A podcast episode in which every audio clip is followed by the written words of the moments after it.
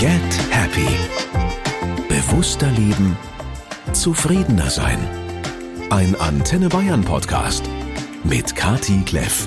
Und ich sage Hallo, ihr Lieben, herzlich willkommen an diesem Freitagvormittag. Ich hoffe, ihr genießt den Sommer. Wir von Get Happy sind nach wie vor in der Sommerpause und haben uns ja entschieden, die Folgen für euch zu highlighten und zu spotlighten, einfach noch mal ein bisschen ins Licht der Öffentlichkeit zu ziehen, die mir besonders nahe gegangen sind, die ich für besonders wichtig erachte oder weil ich einfach intuitiv entschieden habe und finde, ich glaube, das sollte einfach nochmal hier ein bisschen Aufmerksamkeit bekommen. Das Gespräch mit Nathalie Stüben gehört garantiert dazu. Viele von euch erinnern sich vielleicht, ich habe schon mehrere Folgen rund um das Thema Alkohol gemacht, weil ich der Überzeugung bin, dass Alkohol in den letzten Jahrzehnten in dieser Welt sehr viel mehr Schaden angerichtet hat, als uns allen so richtig bewusst ist. Nathalie war selbst Alkoholikerin und unterstützt heute Tausende von Menschen auf ihrem Weg in die Nüchternheit. Und ich habe Nathalie nach unserem Gespräch auch im privaten äh, Leben nochmal kennenlernen dürfen und mit was für einer Leidenschaft und einer Überzeugung sie da in die Öffentlichkeit geht und wirklich kämpft dafür, dass noch mehr Aufklärung stattfindet, das ist schon ziemlich beeindruckend. Also, nüchtern werden. Ich wünsche euch ganz viel Freude bei diesem Gespräch und Nathalie Stüben. Dankeschön. Es ist so schön, dass du da bist. Ich habe das in der vergangenen Woche schon gesagt. Ich habe dich entdeckt vor ein paar Monaten in einer Dokumentation bei den Kollegen vom Norddeutschen Rundfunk, wo mhm. du schon so ein bisschen deine Erfahrungen geteilt hast. Mhm. Und ich habe momentan so das Gefühl, die Menschen entwickeln ein höheres Bewusstsein für das Thema Alkohol. Geht's dir auch so? Ja, das Gefühl habe ich auch. Manchmal bin ich mir nicht ganz sicher, liegt das daran, dass ich mich all tagtäglich damit beschäftige, dass das so meine Blase ist. Aber es gibt tatsächlich auch handfeste Zahlen, die darauf hinweisen, dass diese alkoholfreie Lebensweise sich stärker durchsetzt. Nämlich, wenn man sich den Absatz von alkoholfreien Alternativen und alkoholfreien Getränken anschaut. Also der steigt. Ich habe eine Freundin, die betreibt Magenbitter eigentlich. Mhm. Und die mhm. hat jetzt so eine alkoholfreie Variante rausgebracht und sagt, das ist mein absoluter Verkaufsschlager. Also das verkauft sich so viel besser als meine alkoholischen Varianten. Dann denke ich immer, die Wirtschaft kann sich da nicht so irren. Also von daher, mhm. ja, es ist ein Trend und ich bin wahnsinnig dankbar, dass dieser Trend endlich auch in Deutschland da ist. Mhm. Ja, das sind zum Beispiel Zahlen, die habe ich in dieser NDR-Doku äh, gesehen. Da war ich ein bisschen erschüttert, dass wir in Deutschland ja auch im Europa-Vergleich da scheinbar total hinterherhängen. Ja. Absolut. Also wir sind selbst in dieser Hochkonsumregion Europa, in der sehr viel getrunken wird, ist Deutschland eines der Hochkonsumländer. Der Alkoholverbrauch oder dieser Pro-Kopf-Verbrauch an Reinalkohol, der sinkt zwar und das ist auch etwas, was die Alkoholindustrie immer sehr gern betont. Also nach dem Motto, nein, wir brauchen keine stärkeren, schärferen Gesetze oder so. Es sinkt ja eh schon. Aber es ist halt immer noch auf so einem extrem hohen Niveau, dass wir da echt gern so von außen auch als Entwicklungsland bezeichnet werden. Ohne Alkohol mit Natalie heißt dein Channel. Mhm. Ähm, ich weiß, dass du auch mit diesen Etiketten nicht so ganz happy bist. So, der eine ist Alkoholiker oder ist man jetzt trockener Alkoholiker. Ja. Wie nennst du dich denn? Wie sprichst du über dich heute? Ich bin nüchtern. Mhm. Ich sage, ich hatte ein Alkoholproblem und heute habe ich es nicht mehr. Mhm. Würdest du auch von Abhängigkeit sprechen? Ja, ich war definitiv alkoholabhängig. Also es gibt ja diese ICD-Kriterien, ICD-10, da sind sechs und von denen habe ich fünf erfüllt. Also mhm. definitiv abhängig. Aber ich hatte eben noch keine körperlichen Entzugs, Entzu, ähm, Entzugserscheinungen. Also ich habe noch nicht gezittert, ich habe noch nicht geschwitzt, wenn ich nicht getrunken habe. Mhm. Ich habe auch bis zuletzt nicht täglich getrunken, nie morgens getrunken und so. Und das war für mich auch echt einer der Gründe, warum ich immer dachte, dann kann ich ja nicht abhängig sein. Das mhm. ist nämlich auch so ein Bild in unseren Köpfen. Nur wer irgendwie morgens zum Wodka greift, ist abhängig. Das stimmt aber nicht. Also Abhängigkeit beginnt viel, viel früher.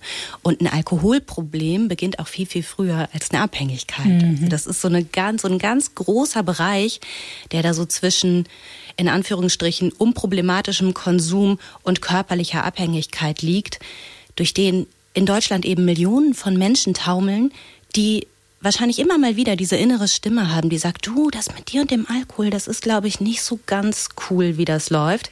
Ja. Die aber eben nicht den Finger drauflegen können, weil sie eben nicht diesem Klischee entsprechen, das sie im Kopf haben. Und mhm. so ging es mir eben auch. Mhm. Was ist das für ein Klischee, deiner Erfahrung nach? Ja, das ist so dieses typische, morgens trinke ich schon und meine Ehe liegt schon in Trümmern und ich habe schon Führerschein verloren und ich bin so eine gebeugte Gestalt, die vor den Trümmern ihrer Existenz steht. Also das war so dieses klassische Bild, das ich im Kopf hatte und das viele im Kopf haben beim Stichwort Alkoholiker. Mhm. Und mit dem sich eben viele, viele und ich würde fast sagen, die Mehrheit gar nicht identifizieren kann. Mhm. Also da würden wir nach Jelinek, das ist auch so eine Aufteilung mhm. von Alkoholtypen, von einem Delta-Trinker sprechen. Das ist tatsächlich, dass man sich morgens im Grunde genommen schon so einen Pegel anträgt und häufig bemerkt man das bei diesen Menschen auch gar nicht. Die haben nicht diesen Kontrollverlust, mhm. sondern die haben eigentlich immer so einen konstanten Pegel über den ganzen Tag. Ja, das ist ganz interessant. Es gibt verschiedene Suchtmuster und ich würde gerade, was so Jelineks Arbeit angeht, nicht alles unterschreiben, mhm. aber diese ähm, Alkoholiker-Typologie ist gar nicht so schlecht. Also er fährt auch noch heute in der Wissenschaft große Anerkennung. Und für mich war es ein totaler Augenöffner zu erfahren, dass mein Suchtmuster eben auch schon lange Abhängigkeit ist. Und mein Suchtmuster bestand eben darin, dass ich nicht jeden Tag getrunken habe. Aber wenn ich getrunken habe, konnte ich nicht aufhören. Mhm. Dann, das war meine Form von Kontrollverlust. Sobald ich ein Glas oder zwei Gläser Wein getrunken habe, war das wirklich, als würde sich bei mir so ein Schalter im Kopf umlegen. Und dann habe ich erst aufgehört, wenn ich entweder besinnungslos in der Ecke lag oder wenn es wirklich nichts mehr gab. Mhm. Und ich dachte immer, was ist denn das? Ich habe so, ich bin so diszipliniert, ne? Ich habe so viel auf die Kette bekommen bis zuletzt und dachte immer, wieso das nicht, ne? Und ich hatte dann als ich schon nüchtern war und für meinen Podcast angefangen habe zu recherchieren, ein Interview mit Professor Michael Seuker, der mittlerweile übrigens mein Doktorvater ist, ist ganz lustig. Ja, das war so der erste Fachmann, mit dem ich mich unterhalten habe. Eigentlich, weil ich wissen wollte, kann ich so einen Podcast starten, kann ich so ein Programm starten. Ich biete ja auch Programme an, ne? Mhm. die ersten 30 Tage ohne Alkohol und Abstinenz stabilisieren und wollte von dem wissen, kann ich das machen oder ist das, kann das gefährlich werden oder so. Und ich mhm. weiß noch, dass der sagte, also wenn Sie es irgendwie schaffen, die Menschen früher zu erreichen, machen Sie bitte. Ne? Ach, Alles, was irgendwie dazu führt, Ach, dass Menschen geholfen wird, ist herzlich willkommen. Wir erreichen mit unseren therapeutischen Angeboten nur zehn Prozent mhm. der Betroffenen. Und ich weiß, als ich in diesem Büro saß am Chiemsee und der zu mir meinte, ja, es gibt so zwei Kernkriterien für psychische Abhängigkeit. Das ist zum einen eben Craving, das mhm. heißt dieses starke Verlangen, Alkohol zu trinken, dieses mir ist jetzt gerade alles egal, nichts erscheint mir wirklich schön, außer mein nächstes Glas Wein oder mein, mein nächstes Bier. Und zum anderen ist das eben Kontrollverlust. Und dann sagt er so, also entweder, wenn Sie praktisch einmal anfangen zu trinken und nicht mehr aufhören können. Und ich dachte in dem Moment, bingo, mhm. das ist es. Jetzt hat das Kind einen Namen, weil mhm. ich konnte das vorher nicht einordnen. Mhm. Und was aber interessant ist, Kontrollverlust kann halt auch bedeuten, dass ich mir immer wieder vornehme morgens, ich trinke abends nicht meine halbe zum Beispiel, meine Frau kennengelernt, die hat 30 Jahre am Abend eine halbe Bier getrunken. Mhm. Und ich weiß noch, als ich das zum ersten Mal gehört habe, dachte ich mir, wo ist dein Problem? Ja, und? Da, genau. da träume ich von, so nach mhm. dem Motto. Aber das Entscheidende ist eben, was im Innern abgeht, dass sie sich jeden Morgen vornimmt, heute Abend nicht, dass dann spätestens so mittags diese innere Debatte losgeht, oh, vielleicht doch noch diesen einen Abend und heute hast du immerhin so gut performt im Büro, kannst du dich belohnen und so. Und jeden Abend ist dann diese Frau 30 Jahre lang vor dieser Halben auf die Knie gegangen und hat mhm. sie doch getrunken. Und das ist auch Kontrollverlust. Und es ist auch Kontrollverlust, wenn ich mir vornehme, heute Abend nur ein Bier und dann werden es doch wieder drei. Also mhm. wenn das wiederholt passiert. Und das war für mich wahnsinnig interessant dann in dieser ganzen Aufarbeitung und Recherche, dass ich dachte, Sucht hat so viele Facetten mhm. und da müssen wir drüber reden jegliche Aufarbeitung hat ja ganz, ganz viel mit Anerkennung zu tun. Mhm. Anerkennung, so ist es, da stehe ich. Und Anerkennung auch vielleicht, und so war es in den letzten Monaten, Jahren, Jahrzehnten, was auch ja. immer. Und wenn dir da jetzt so ein Professor gegenüber sitzt und der bestätigt dir, also Frau Stüben, das, was Sie haben, äh, ohne es zu sagen, also nur indem er dir die Kriterien erklärt, ja. das muss ja auch ein totaler, totaler Knall gewesen sein für dich im Innern. Was, also, oder war es eher eine Erleichterung? In dem Moment war es eine Erleichterung. Da war ich ja schon nüchtern, ne? Mhm. Ähm, schon länger. Und ich liebe es zu verstehen. Mhm, ich auch, verstehe ich total. Ja. Deswegen, das war für mich einer der schönsten Momente überhaupt. Und das geht ja auch ganz vielen Menschen so, dass sie durch eine Diagnose oder durch irgendein Wort plötzlich Erleichterung erfahren, weil das eben ermöglicht, Dinge innerlich zu sortieren und mhm. aufzuräumen. Mhm. Also mir hat das in dem Moment unwahrscheinlich viel gebracht. Mhm. Und ich hatte eben auch direkt diesen Moment, dass ich dachte, da, das müssen andere auch erfahren. Ich bin mit Sicherheit nicht die Einzige, der das so geht. Mhm. Und ich habe viele Kommentare gelesen, die unter deinen Videos auf YouTube stehen und du bist natürlich nicht die Einzige. Nein. Da schreiben ja wirklich äh, hunderte, tausende ja. Menschen ihre Erfahrungen darunter. Wenn du Lust hast, würde ich gerne eine kleine Zeitreise machen, mhm. damit wir nachvollziehen können, du, äh, wie deine Geschichte war und wann das alles eigentlich angefangen hat. Im Grunde genommen ja schon im Teenageralter. Ja, im Grunde genommen schon in der Kindheit, mhm. weil ich in einem Haushalt aufgewachsen bin, in dem es sehr alltäglich war zu trinken. Mhm. Auf eine sehr schöne, kultivierte Art und Weise. Also meine Eltern haben immer ein sehr, sehr schönes Leben geführt. Mein Vater Unternehmer, meine Mutter Hausfrau, so eine sehr klassische Rollenverteilung. Uns ging es immer sehr gut mhm. finanziell. Und meine Eltern haben immer viel gemacht, viel gearbeitet, aber auch immer viel gefeiert. Mhm. Aber jetzt, es waren keine Absturzfeiern oder so, das war dann halt echt so Tisch wunderschön gedeckt, Wein dekantiert, Gäste eingeladen, alle kamen super schick und so, ne? Und da habe ich schon so mitbekommen, aha, zu einem schönen Leben gehört auch ein schöner Wein. Ah, interessant. Zu einem mhm. besonderen Anlass gehört ein Glas Champagner. Mhm. Und es war gar nicht so, dass meine Eltern vor mir standen und meinten, zu einem schönen Anlass gehört ein Glas Champagner, mein Kind. Aber mhm. das kriegen wir ja so mit, ne? Wir gucken uns ja mhm. wahnsinnig viel ab. Und für mich war klar, ich möchte so ein Leben wie meine Eltern führen. Die haben immer eine sehr schöne Ehe geführt, die sind gut miteinander umgegangen. Ich mochte die immer. Das waren lange meine Vorbilder. Und für mich war klar, wenn ich erwachsen bin, dann trinke ich Wein. Mhm. Ohne dass ich das bewusst formuliert hätte, aber das stand für mich fest. Und ich wollte sehr schnell erwachsen werden. Woran das liegt, habe ich bis heute nicht so richtig begriffen. Aber ich habe schon mit zehn meine Kuscheltiere auf den Speicher gebracht und meinte zu meiner Mutter, ich bin jetzt erwachsen. Die müssen gehen. Jetzt und, mein, aus. und meine Mutter kann sich das auch bis heute nicht erklären. Also da haben wir auch viel drüber geredet. Und sie meinte, ich weiß nicht, woran es liegt. Vielleicht, weil du im Kopf schon immer so bei den Größeren warst. Emotional warst du es wahrscheinlich nicht. Das glaube ich heute auch. Und so kam das dann, dass ich relativ früh auch mit meinen Eltern bei einem schönen Essen saß und ein Glas Wein getrunken habe. Und meine Eltern echt auch dachten, sie führten mich da in so eine Kulturtechnik ein. Und gut, wenn sie es mit uns macht, dann trinkt sie was qualitativ Hochwertiges, dann haben wir das im Blick und so. Und dann können wir sie vielleicht an so einen verantwortungsvollen, das ist ja mittlerweile mein Hasswort, weil das auch von der Alkoholindustrie so missbraucht wird, dieses Wort. Vielleicht können wir sie dann zu diesem kultivierten Konsum bringen, ohne dass das mhm. ausartet oder so. Dann ist es allerdings ausgeartet. Also ich bin dann jugendlich geworden, 16, 17 und habe dann echt angefangen, mich abzuschießen, weil das cool war mhm. in der Clique, in der ich war. Und weil ich auch total cool fand, so das Mädchen aus gutem Hause zu sein, dass es aber richtig krachen lassen kann. Also mhm. dieses Image hat mir total gut gefallen. Und da fing das dann an mit diesen Blackout-Abenden. Da war das aber noch witzig. Also da war das echt so, dass ich am nächsten Tag mit meinen Freundinnen am Telefon hing und wir haben uns totgelacht, ne? Mhm. So mit wem da irgendwer noch geknutscht hat und was, da kann ich mich gar nicht dran erinnern und mega witzig. Mhm. Das war übrigens auch ein Aha-Moment, als dann später äh, jemand zu mir sagte, also so ein Blackout ist nichts anderes als eine Hirnvergiftung. Mhm. Klingt auch nicht mehr so cool, ne? Mhm. Und ich glaube, dann lief das so viele Jahre parallel, dieses kultivierte schön beim Essen trinken und diese Abstürze und über die Jahre hinweg wurden diese Abstürze äh, dann häufiger. Und dann fing das auch so an, dass ich anfing, dass ich nach irgendeinem Abend, wo ich mir dann mal irgendwie den Zeh gebrochen habe, gesagt habe, okay, ich trinke jetzt mal ein paar Monate nichts, um mir zu beweisen, dass ich kein Problem habe. Ist auch so ein Klassiker. So die kognitive Ebene kann die Körpersucht niederknüppeln, mhm. wenn ich mhm. mir das nur äh, mhm. unbedingt mhm. vornehme. Mhm, interessant. Und das ist auch Teil eines Suchtmusters. Dieses, ich trinke ein paar Monate nicht, um mir zu beweisen, dass ich kein Problem habe, dann fange ich aber wieder an. Um mich dann zu belohnen, mit. Trinken, mhm. weil ich ja jetzt nicht getrunken ja. habe. Und mhm. innerhalb von kürzester Zeit ist das dann wieder auf diesem Niveau, okay, ich stürze irgendwie einmal die Woche mhm. komplett ab.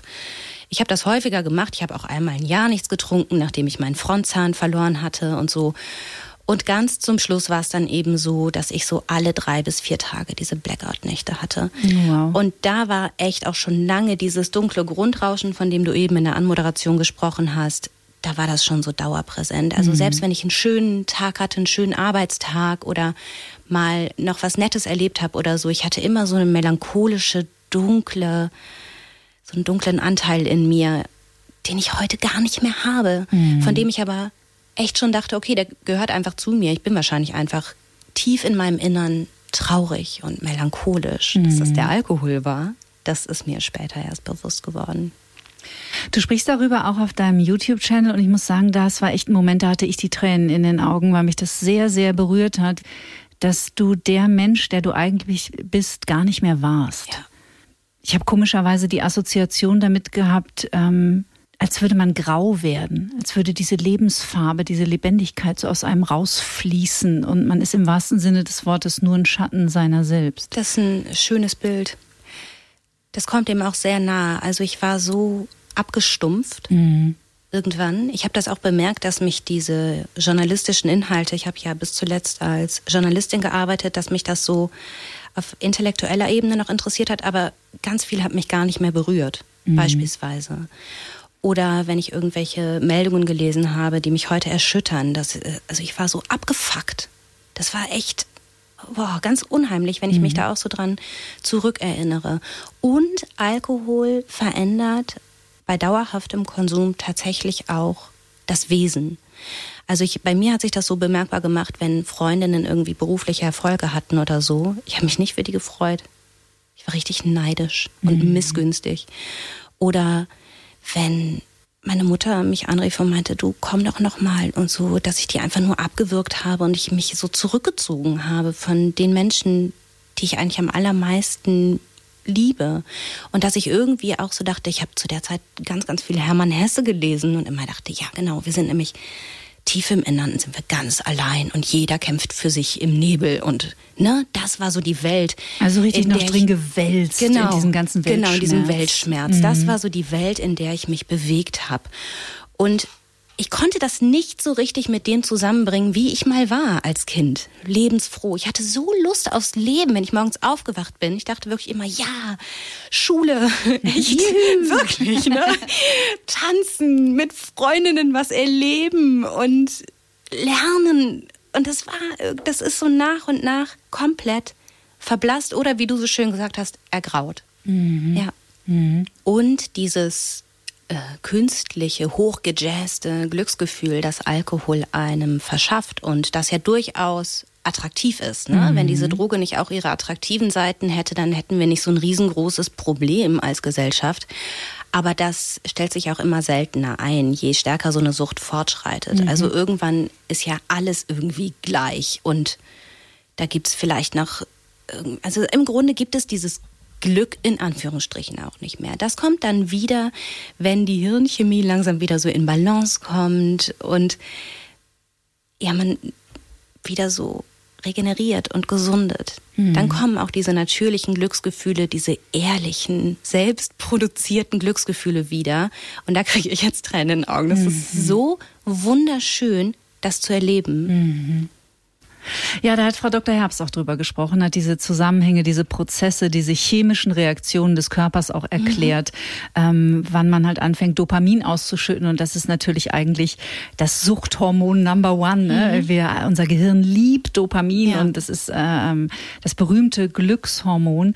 Und dass der Körper dann natürlich anfängt, äh, eine Toleranz zu entwickeln und ja auch das immer wieder fühlen zu wollen. Mhm. Und dann ist die Falle ja im Grunde genommen schon zugeschnappt. Ja, und es wird eben auch so viel mehr Dopamin ausgeschüttet bei Alkohol, dass sich eben auch so vieles verändert und das, was früher Spaß gemacht hat, gar keine Chance mehr hat, diese Glücksgefühle zu erzeugen, weil oh, sich das ja. Hirn vor, mhm. Vergift, vor, Vergiftung schützt und umbaut.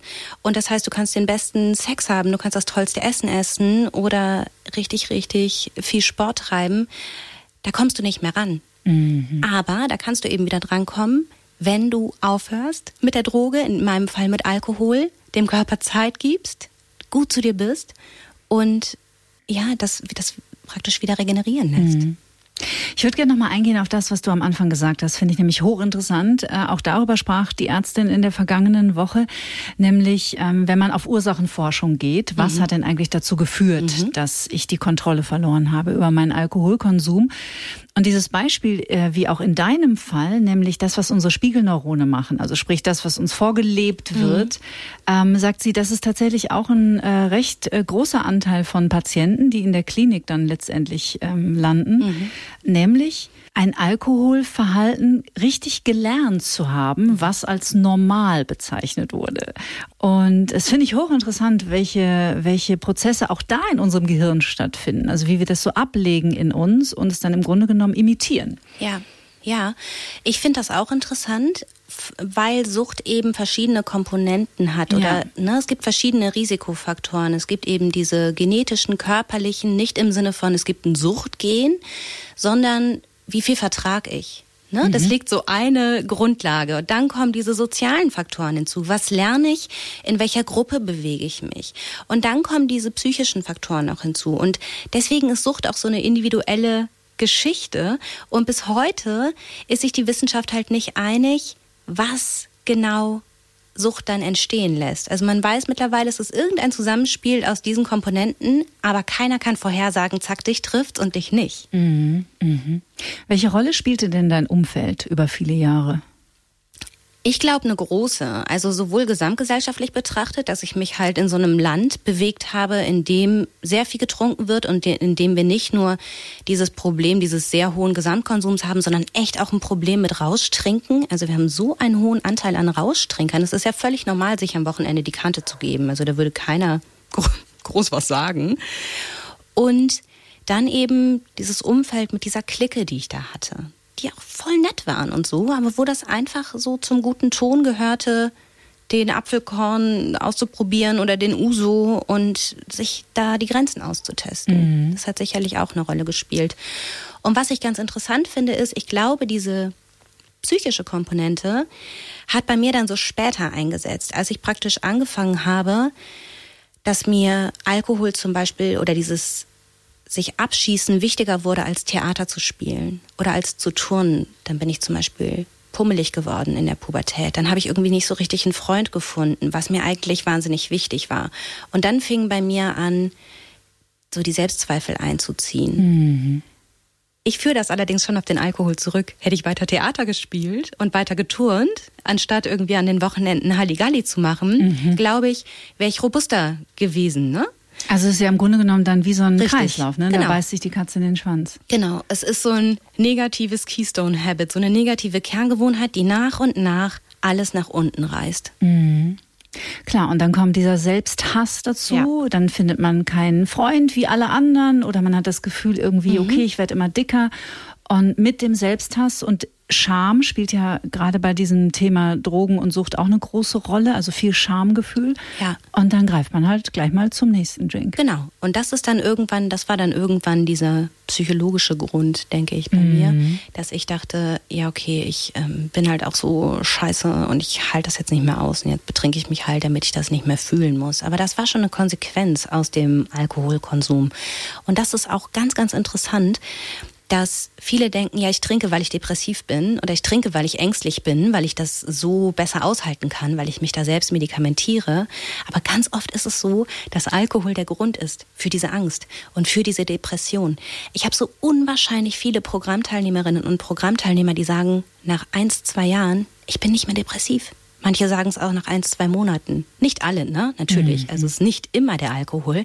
Aber es ist so oft der Alkohol. Das ist mhm. Wahnsinn. Und das ist auch etwas, das mir so wichtig ist. Es greift nicht nur den Körper an und die Leber, was wir irgendwie alle wissen. Es greift eben auch die Psyche so krass an. Mhm. Auch schon in geringen Mengen.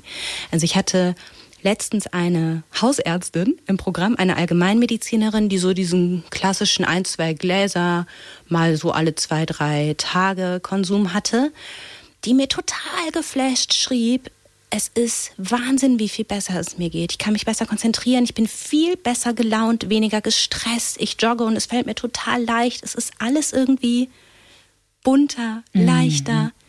Und das finde ich so aussagekräftig, weil ich dann denke, ja, es ist nicht nur dieses, oh mein Gott, ich bin abhängig und muss in Anführungsstrichen äh, aufhören zu trinken, mhm. sondern das beginnt halt schon so früh, dass Alkohol massiv in die Lebensqualität eingreift und sie nach unten zieht. Mhm. Und dafür das Bewusstsein zu verschärfen. Mhm. Darüber führen wir diese Gespräche, mhm. weil das einfach so wichtig ist. Ja. Und es ist auch mir übrigens ein Anliegen, hier nicht den Zeigefinger zu erheben. Und, ähm, und jetzt bellt gerade hier draußen in der Redaktion eine kleine aufgeregte Hündin, falls ihr das hören könnt im Hintergrund ähm, dass es nicht darum geht, den Zeigefinger zu erheben und zu sagen, ja, das ist aber total und du musst damit aufhören, sondern überhaupt erstmal das Bewusstsein dafür zu entwickeln. Es gibt dieses wunderbare Zitat von Viktor Frankl, zwischen Reiz und Reaktion gibt es einen Raum. Ja. Und ein Bewusstsein für diesen Raum zu entwickeln, ähm, okay, wenn jetzt der Reiz kommt, ach, ich nehme jetzt noch ein zweites und ein drittes Glas Wein, kurz diesen Raum zu spüren mhm. und sich zu fragen, möchte ich das wirklich? Brauche ich das wirklich? Wie geht's mir morgen, wenn ich jetzt weitermache? Mhm. Ähm, und das ist natürlich auch einfach ein Prozess, der dauert lange. Der ist ja bei dir auch nicht über Nacht gekommen. Nee, nee. Also das dauert. Und dieser, dieser Raum zwischen Reiz und Reaktion, das ist auch genau der Raum, in dem man ganz am Anfang ansetzen kann. Wenn man denkt, okay, ähm, es zählt für mich jetzt nur der nächste Drink, dann ist mein Paradetipp echt immer, es sag sofort, bevor diese innere Debatte losgeht, stopp, stell den Timer auf 20 Minuten und dann lenk dich ab mit irgendwelchen Aktivitäten, die andere Hirnbereiche aktivieren. Also mhm. beweg dich. Entweder joggen oder spazieren gehen oder Treppen steigen, vielleicht noch mit einem Stein im Schuh, lenkt ab. Oder wechsel dein Umfeld. Wenn du draußen bist, geh nach Hause. Wenn du zu Hause bist, geh raus. Oder räum eine Schublade auf. Löse eine Matheaufgabe. Das kann man so ein bisschen ausprobieren, mhm. was einem da selbst besonders gut tut. Und das ist eben dieses ganz kurze, okay, ich will trinken, Stopp, ich stelle mir einen Timer und ich lenke mich ab. Und diese 20 Minuten trinke ich jetzt nicht. Das ist so ein cooler Trick, weil das ist nicht dieses, oh nein, ich darf nie wieder und wie soll ich das bloß aushalten? Dieses ganze große Leben steht dann wie ein Berg vor dir. Nein, nur die nächsten 20 Minuten trinke ich nicht und lenke mich ab. Und dann ist es eben ganz oft so, dass der Timer klingelt und du dir denkst, Wieso, wieso vibriert mein Herz? Ach ja, richtig. Und du hast es schon vergessen. genau. Ja, ist das, das nicht irre? Ja, ne? es ist mhm. total interessant. Und wir sind so krasse Gewohnheitstiere und wir können unser Hirn umprogrammieren. Und das war für mich zum Beispiel auch so eine wichtige Erkenntnis. Ich bin jetzt nicht für immer krank. Ich muss jetzt nicht mein ganzes Leben irgendwie gegen Alkohol kämpfen oder so. Nein, ich kann mein Denken umorganisieren, ich kann meinen Alltag umorganisieren, ich kann das Ganze als Gewinn betrachten. Das kann ich lernen, ich kann mir das beibringen. Mhm. Mhm. Und das ist auch passiert. Aber ja, das dauert. Das Wunderbare ist ja, du hast schon gesagt, du hast äh, lange, lange Jahre, wir haben eine ähnliche Karriere hinter uns, mhm. äh, hast für den Bayerischen Rundfunk gearbeitet, mhm. das machst du heute nicht mehr. Das heißt, du konntest dich auch praktisch in die Recherche stürzen und deine eigene Geschichte auch journalistisch und wissenschaftlich aufarbeiten. Was passierte vorher? Also was führte dazu? Wo war bei dir der Punkt, wo du gesagt hast, hier ist jetzt Stopp, so geht's nicht weiter? Also ich hatte so das letzte Jahr meiner Sucht über, war mir klar, dass ich ein Problem habe. Wann war das? Das war, also ich habe am 18. Juli 2016 aufgehört zu trinken. Da war ich 30, also so mit 29 irgendwann, ich kann das nicht haargenau mhm. auf den mhm. Tag genau mhm. sagen, aber das, da dachte ich schon immer, ich muss ganz aufhören, das ist ein Problem, ich, ähm, das geht sonst nicht. Mhm. Ich hatte allerdings unwahrscheinlich Angst vor dem Wort Alkoholikerin. Mhm. Ich dachte, ich muss mich dann ein Leben lang so nennen. Und das kam für mich einem sozialen Selbstmord gleich. Wirklich. Ich dachte, wenn ich mich so nennen muss, dann ähm, bin ich raus aus der Gesellschaft. Und es war mir so wichtig, Teil zu sein von der Gesellschaft. Und ich habe mich auch geschämt, das muss ich ganz ehrlich sagen. Also ich bin so privilegiert aufgewachsen in so einem liebevollen Elternhaus mit, ich hatte keine Sorgen und nix. Und ich dachte echt, krass, ich habe so verkackt. Mhm. Das, ich kann nicht aufhören zu trinken, kann nicht sagen, ich hatte ein Alkoholproblem. Das ist unmöglich. Und deswegen habe ich das ein Jahr noch so weiterlaufen lassen, obwohl mir eigentlich schon bewusst war, dass der einzige Weg wird, darüber führen, ganz aufzuhören, weil dieses kontrollieren klappt nicht. Ich kann mir noch so viele Trinkregeln aufstellen und noch so viel Trinktagebuch führen und so. Das funktioniert nicht. Heute Darf ich da ganz kurz einhaken? Ja, das ist nämlich ähm, wichtig, was du da sagst. Auch da nochmal, wer jetzt die erste Folge mit Frau Dr. Herbst noch nicht gehört hat, dem würde ich äh, die unbedingt ans Herz legen. Ist natürlich auch hier in den Shownotes äh, verlinkt, weil eben man unbedingt verstehen muss, wie auch das Suchtgedächtnis funktioniert innerhalb des Gehirns. Also, mhm. dass solange man diese, ich sag jetzt mal, diese alten Autobahnen im Nervensystem immer wieder befährt und die ja. immer wieder benutzt, ist es unheimlich schwer, neue zu asphaltieren ja. und dem Nervensystem beizubringen, du musst übrigens nicht immer über diese alte A9 mhm. fahren, du kannst auch die neue nehmen. So. Genau. Ja. Deswegen ist es schlussendlich auch viel einfacher, abstinent zu werden, als kontrolliert zu trinken. Und ich glaube sowieso, kontrolliertes Trinken ist ähm, für die allermeisten nicht möglich und nur eine Verlängerung des mhm, Leids. Hat die Ärztin auch gesagt, ja. Das war so eine, das war so ein Versuch, mehr Leute überhaupt mal zu den Thera Therapieangeboten zu bekommen, nach dem Motto, du musst ja nicht ganz aufhören, aber dann bekommen wir dich wenigstens mal zu Gesicht und dann merkst du irgendwann, wie anstrengend das ist, kontrolliert zu trinken mhm. und dass es nicht mhm. klappt und dann landest du in der Abstinenz. Oder es war auch eine Möglichkeit zu sagen, okay, wenn wir dich irgendwie von zwei Flaschen Wodka auf eine kriegen, dann lebst du vielleicht noch ein paar Monate länger. Aber das ist kein befriedigendes Ergebnis. Das ist einfach nur anstrengend und in den meisten Fällen funktioniert es halt auch nicht. Mhm. Bei mir hat es auch nicht funktioniert. Und das war für mich auch so hart zu erkennen, weil ich bin wirklich eine, die Dinge durchzieht. Ne? Gerade wenn sie mir wichtig waren. Und Alkohol irgendwie in mein Leben zu integrieren, nichts war mir wichtiger als das. Klar, ich war ja süchtig. Aber es funktioniert nicht. Mhm. Und das habe ich irgendwann einfach erkennen müssen. Mhm ich hatte zu dieser Zeit wahnsinnig viele One-Night-Stands, wahnsinnig viele Abstürze. Ich habe mich total nach einer Partnerschaft gesehnt. Das war natürlich auch rückblickend betrachtet überhaupt nicht möglich, da irgendwas Gesundes aufzubauen, mhm. weil ich so gefangen war in Selbsthass und Scham und Sucht und Leid und Weltschmerz. Das war, also, wäre nicht möglich gewesen. Ich habe es aber nach wie vor versucht und dachte auch, wenn ich einen Mann finde, der mich liebt und den ich liebe, dann kann er mich retten und all so ein Quatsch. Und bin dann an diesem Sommermorgen vor sechs Jahren wieder aufgewacht neben irgendwem, wo ich dachte, boah Gott, das, ich finde dich nicht attraktiv. Wieso mhm. bin ich mit dir im Bett gelandet? Und ich hatte an dem Tag Spätschicht beim BR, 16 bis 24 Uhr. Es war irgendwie Mittag, Nachmittag und ich wusste, okay, auch heute wird es nur darum gehen, das irgendwie zu überstehen. Es ging nur noch darum, mein Leben zu überstehen und irgendwie diese Fassade aufrechtzuerhalten, dass alles cool ist, obwohl ich innerlich dabei war, zu sterben.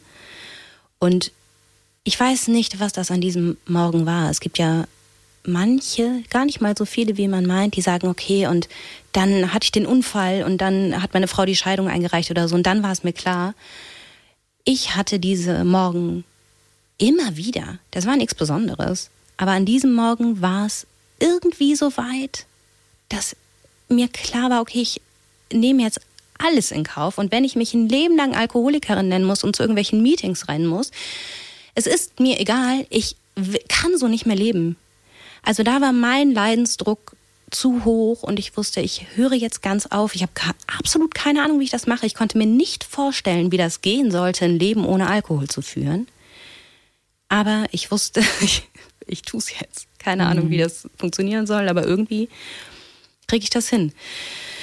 Und dann bin ich an dem Tag zur Arbeit gefahren und habe an dem Tag noch angefangen zu gucken, wie das wie ich das halt immer mache. Was gibt's für Podcasts? Mhm. Ich liebe Podcasts. ich du auch. ja vielleicht auch. Total. Und dann habe ich gesehen, okay, auf dem deutschen Markt gibt's nichts, aber in den im angelsächsischen Raum gibt's zu dem Thema schon einiges. Entschuldigung, aber das ist ja schon so Symbolcharakter. Mhm. Das ist, es ist ja unglaublich, mhm. dass, mhm. es, dass es zu diesem Zeitpunkt noch in Gar Deutschland nix. keinen einzigen Podcast nix. zum Thema Alkoholsucht ja. gab. Ja. Verrückt. Und dann habe ich angefangen, diese Podcasts zu hören. Das waren ganz, ganz viele Geschichten von Betroffenen, die davon erzählt haben, wie es bei ihnen war, wie sie in die Sucht gerutscht sind, wie sie rausgefunden haben. Ganz viel auch von Frauen, mit denen ich mich identifizieren konnte. Und allein das war schon, glaube ich, einer der größten Meilensteine in meinem Heilungsprozess, dass ich bemerkt habe, ich bin nicht allein. Mhm. Das ist auch so ein, eigentlich so ein Klassiker in der Sucht, dass man sich irgendwann denkt, ich bin der schlimmste Mensch auf der ganzen Welt und ich bin mit Sicherheit die Einzige, der es so geht. Mhm. Nein. Nein. Spielt bei Trauma auch eine ganz große Rolle. Nein, kann ich mir gut vorstellen. Mhm. Und das war wahnsinnig heilsam. Und ich habe in jeder freien Minute habe ich mir diese Podcasts angehört. Das war so ein bisschen wie meine Selbsthilfegruppe. Mhm. Das ist auch ganz interessant, weil jetzt heißt es ganz oft, ja, du hast es ja alleine geschafft. Und so denke ich immer, nee, ich habe es nicht alleine geschafft. Mhm. Ich habe das geschafft, weil Menschen angefangen haben, darüber zu reden, über dieses Tabuthema. Und dann habe ich angefangen, mir Experteninterviews anzuschauen, anzuhören, durchzulesen. Dann, und dann habe ich, dann kam halt die Journalistin in mir durch. Ne? Dann habe ich angefangen, mir die Literatur zu dem Thema zu besorgen, Fachliteratur, diese sogenannte Quit-Lit, ne?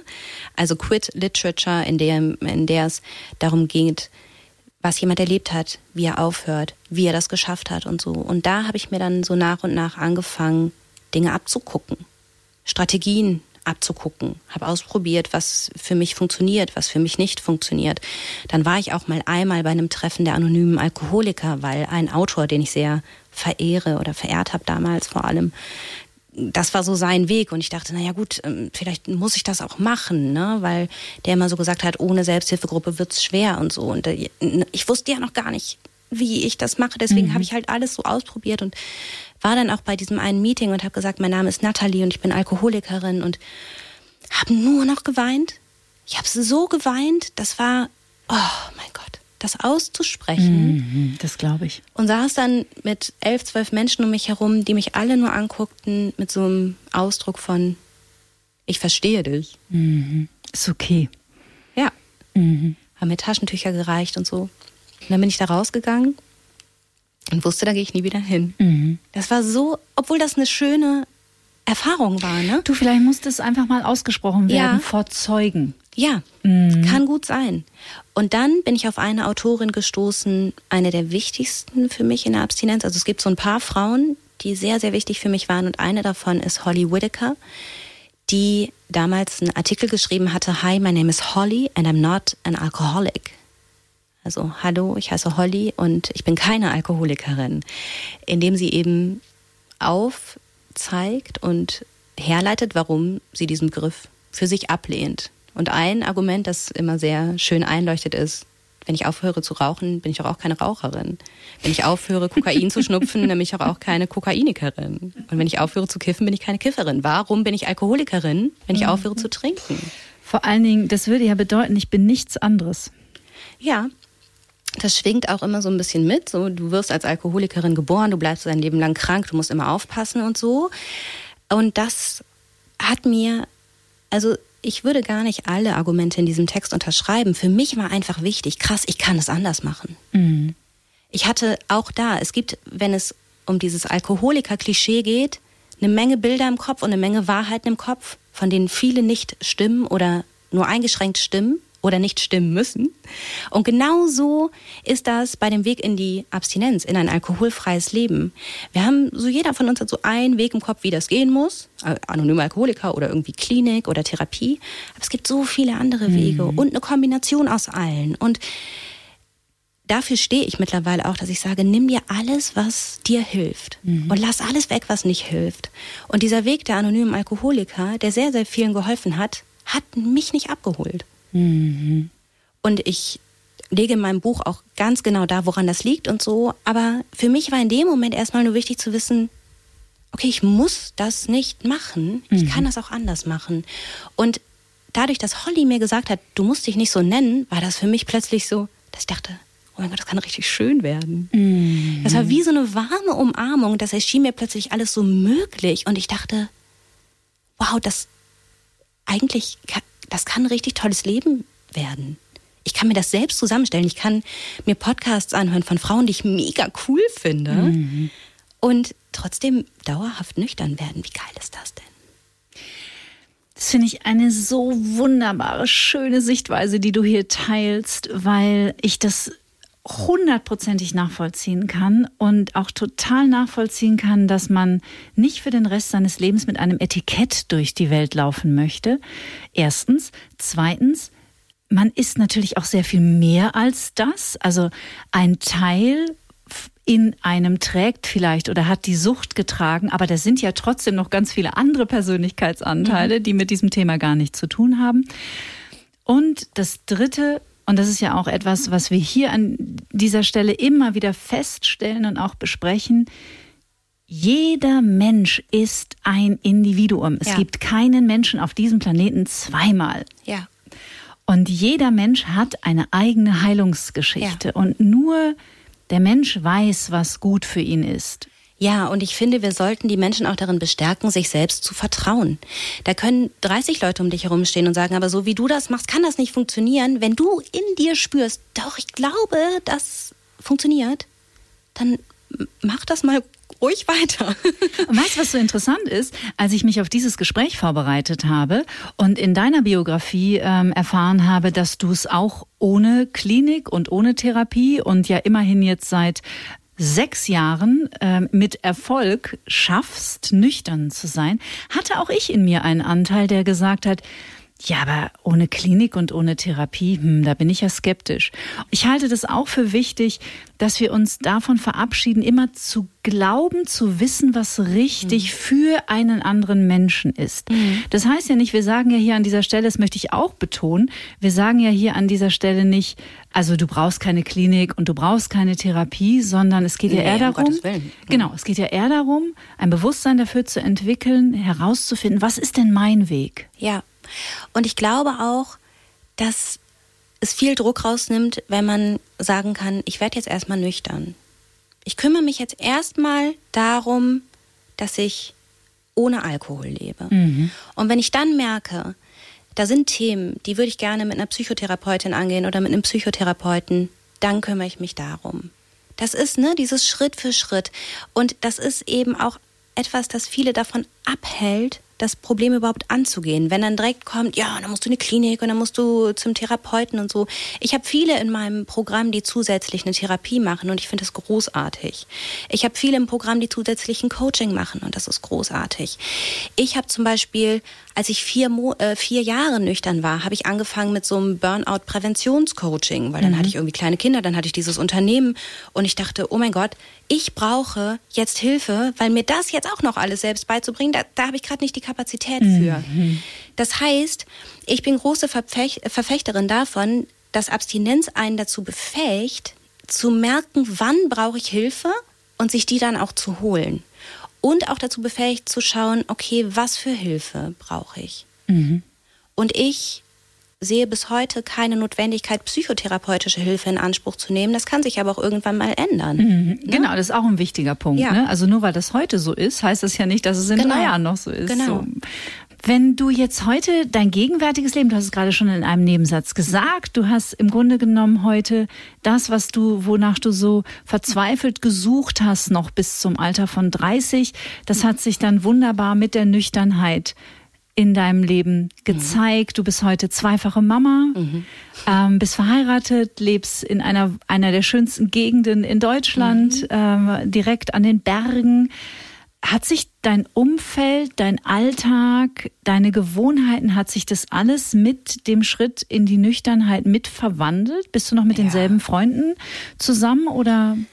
Mit den wahren Freunden ja. Mhm. Also mit meinen ganz, ganz engen Freunden, mit denen ich zwar zum Teil auch krasse Absturznächte hatte, aber mit denen die Freundschaft auf gemeinsamen Interessen und Wertvorstellungen und so basierte. Ne? Also ich hatte natürlich auch diese Sauffreundschaften, die hatten sich, haben sich eigentlich sofort erledigt, mhm. als ich aufgehört habe zu trinken. Mhm. Aber drei, vier Freunde von damals, drei vor allem, die, mit denen bin ich heute nach wie vor befreundet, mhm. diese Freundschaft hat sich verändert. Mhm. Also für mein Empfinden ist sie noch schöner geworden, noch tiefer und auch noch erwachsener, was übrigens auch lustig ist, weil ich erst als ich abstinent geworden bin, das Gefühl hatte, dass ich endlich erwachsen werde. Mein Leben hat sich komplett verändert. Ich, ja, ich habe all das erreicht, was ich mir gewünscht hatte. Ich habe einen Mann gefunden, den ich liebe. Ich habe mhm. Kinder bekommen. Aber ich glaube heute noch, also mittlerweile, das kam aber auch erst so im letzten Jahr, ich, das ist, glaube ich, gar nicht das Entscheidende dafür, dass es mir mittlerweile so gut geht in meinem Leben. Ich glaube auch, dass ich mit anderen Lebensentwürfen glücklich geworden wäre. Ich hing nur damals noch total in diesem alten Rollenschema. Mhm. Und ich bin wahnsinnig dankbar für meine Ehe und für meine Kinder. Ich glaube aber, der Kern für meine Zufriedenheit ist ein anderer, nämlich, dass ich ehrlich zu mir bin. Mhm. Dass ich nicht mehr in irgendwelche Rollen schlüpfe, von denen ich meine, dass ich sie spielen muss, um anerkannt zu werden oder geliebt zu werden. Dass ich mich heute traue zu sagen, ich komme nicht zu deinem Geburtstag, das ist einfach nichts für mich. Ich möchte auf dem Sofa liegen und lesen. Mhm.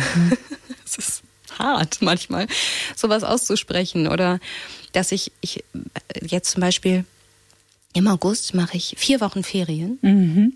Ganz, bin komplett offline und habe meinem Mann gesagt, ich würde so gern. Ich sehne mich nach nichts mehr, als drei Tage ganz alleine wegzufahren. Kann ich das machen? Und er, ja, mach. Ich kümmere mich um die Kinder. Der ist ganz anders gestrickt als ich, ne? Finde das voll geil, stundenlang mit den Kindern Höhlen zu bauen und so. also da habe ich auch großes Glück. Und jetzt fahre ich ganz alleine weg und dann meinte eine Freundin zu mir, hey, soll ich dann kommen abends ins Hotel, dann essen wir zusammen. Und Du so, nö. sei mir nicht böse. Mhm, versteh Nein. ich. Nein.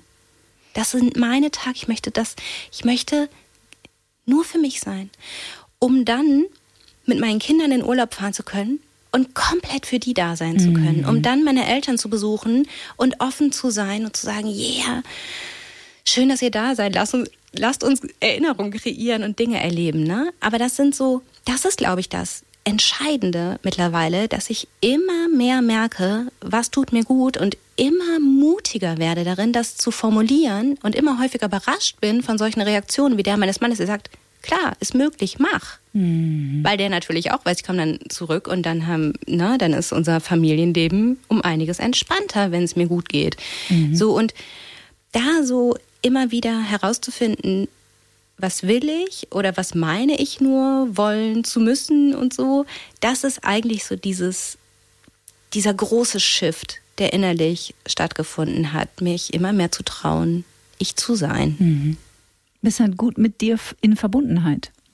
Ja, und das variiert auch, ne? Es gibt auch Phasen, da denke ich plötzlich wieder, oh mein Gott, wieso arbeite ich jetzt plötzlich irgendwie wieder durch und so, ne?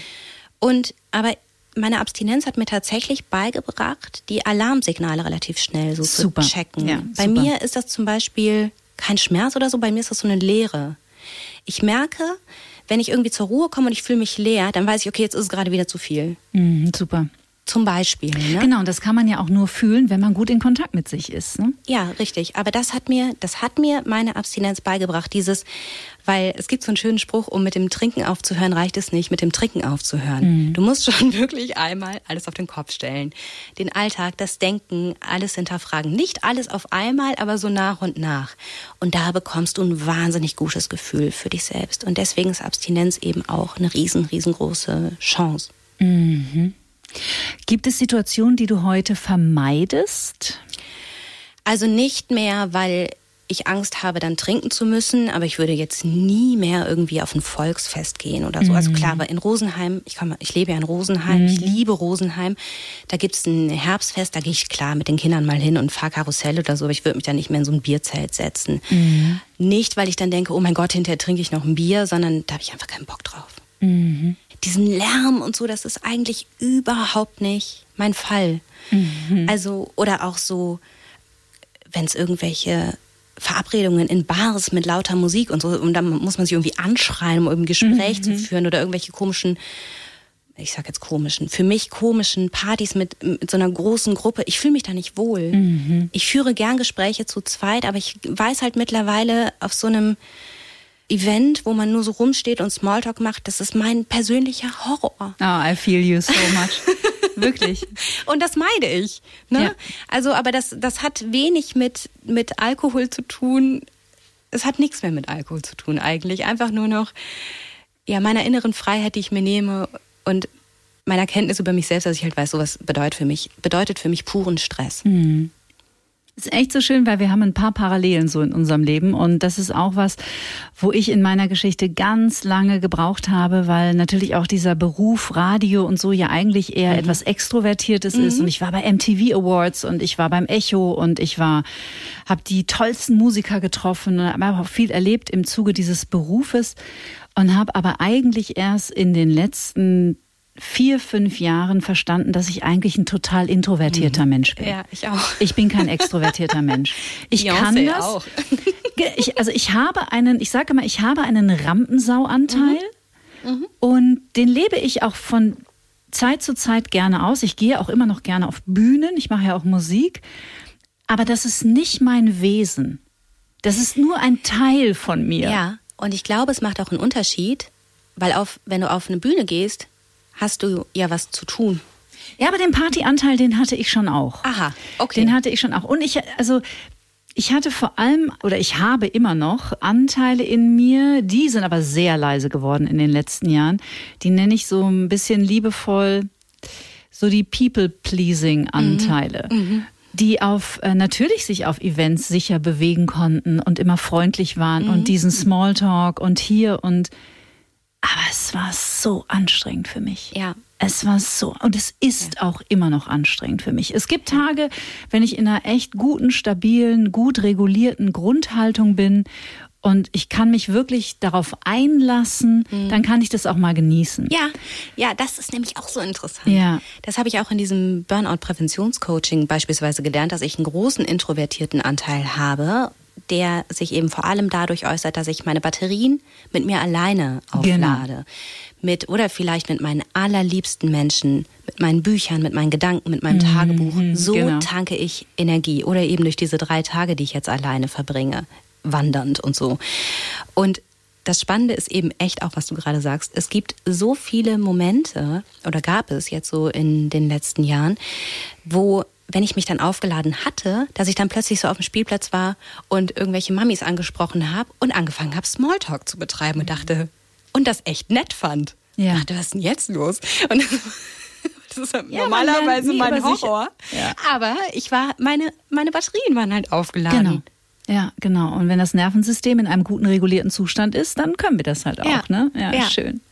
Und das ist eben so interessant zu verstehen. Menschen mit einem großen extravertierten Anteil, die laden durch diesen Smalltalk und durch diese durch diesen Kontakt zu anderen Menschen ihre die Batterien auf. auf. Mhm. Ja. Ja. muss ich, muss ich auch lernen. Ja, ja, ja, musste ich auch lernen. Dass nicht auch nur, weil ich das bin, dass das auch automatisch genau. alle anderen sind. Ja, ja genau. Liebe Nathalie Stüben, ohne Alkohol mit Nathalie heißt dein Channel, dein Podcast. Wir verlinken hier natürlich alles in den Show Notes drunter. Wie Betrachtest du den Alkohol oder diese Sucht, in der du warst heute? Ist die so ein stiller Mitbewohner, die einfach da ist? Oder würdest du sagen, die ist längst ausgezogen? Ich glaube, die Alkoholsucht ist ausgezogen. Mhm. Ich empfinde kein Verlangen mehr. Ich habe kein Bedürfnis danach zu trinken, selbst mhm. in meinen krassesten Momenten. Das heißt nicht, dass ich mir jetzt denke, oh, dann kann ich ja mal wieder ein Glas trinken oder so. Also ich werde nie den Respekt davor verlieren, was da in meinem Hirn los war, aber es spielt für mich keine Rolle mehr. Mhm. Und heute glaube ich wirklich, dass die Abstinenz ein großes Geschenk für mich war, weil sie mich zu mir geführt hat, schlussendlich. Mhm. mhm. Ich sage jetzt nicht, meine Sucht ist das Allerbeste, was mir passiert ist, wirklich nicht. Also das hätte ich mir gern erspart. Aber ich finde es so schön, dass wir die Chance haben, was daraus zu machen. Oprah hat mal so schön gesagt, turn your wounds into wisdom. Und das habe ich mir so zu Herzen genommen, weil ich dachte dann, ich, ich mache da jetzt was draus. Nicht nur beruflich, sondern wirklich auch für mich. Ich danke dir sehr, dass du da warst. Ich danke dir für und deine so Einladung. Offen darüber gesprochen hast. Und ähm, an euch, ihr Lieben, an dieser Stelle, wenn ihr jetzt nach diesem Gespräch mal ordentlich durchschnaufen müsst und das Gefühl habt, hm, Vielleicht sollte ich doch mal ein paar Sachen in Frage stellen. Schaut auf jeden Fall bei Natalie vorbei. Holt euch Hilfe, wenn ihr gerade nicht wisst, wie es weitergehen soll. Vertraut euch jemandem an und wenn es der Hausarzt ist, indem ihr einfach sagt, ich habe irgendwie das Gefühl, mir ist da was entglitten. Ganz egal, wo ihr anfangt, das Wichtige ist, dass ihr anfangt, wenn ja. ihr was verändern wollt. Ich glaube, das ist das alles Entscheidende. Schritt für Schritt, Tag für Tag. Ja, ich sage immer in Baby Steps. Genau. das ist die Sommerpause von Get Happy. Ganz auf uns verzichten müsst ihr trotzdem nicht. Nächsten Freitag geht's weiter. Bis dahin bleibt wie immer zuversichtlich, gesund und bleibt stets neugierig. Tschüss. Get Happy. Bewusster leben, zufriedener sein. Ein Antenne Bayern Podcast mit Kati Kleff. Jetzt abonnieren.